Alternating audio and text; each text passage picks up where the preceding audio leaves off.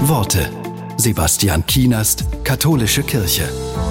Annika Schreiter beschäftigt sich mit politischer Jugendbildung. Wie man mit Hass und Hetze im Internet umgehen kann, beschreibt sie so. Hasskommentare ignorieren ist für den Selbstschutz gut, ändert aber nichts am Diskussionsklima.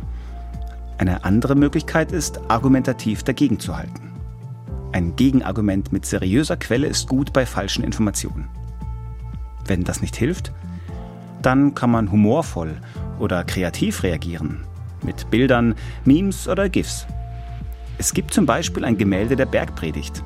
Jemand lässt Jesus darauf in einer Sprechblase sagen, Liebe deinen Nächsten wie dich selbst.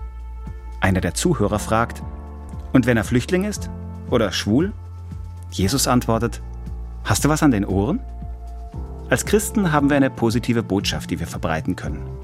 Die Liebe Gottes. Das sollten wir nicht nur als Reaktion auf Hass tun.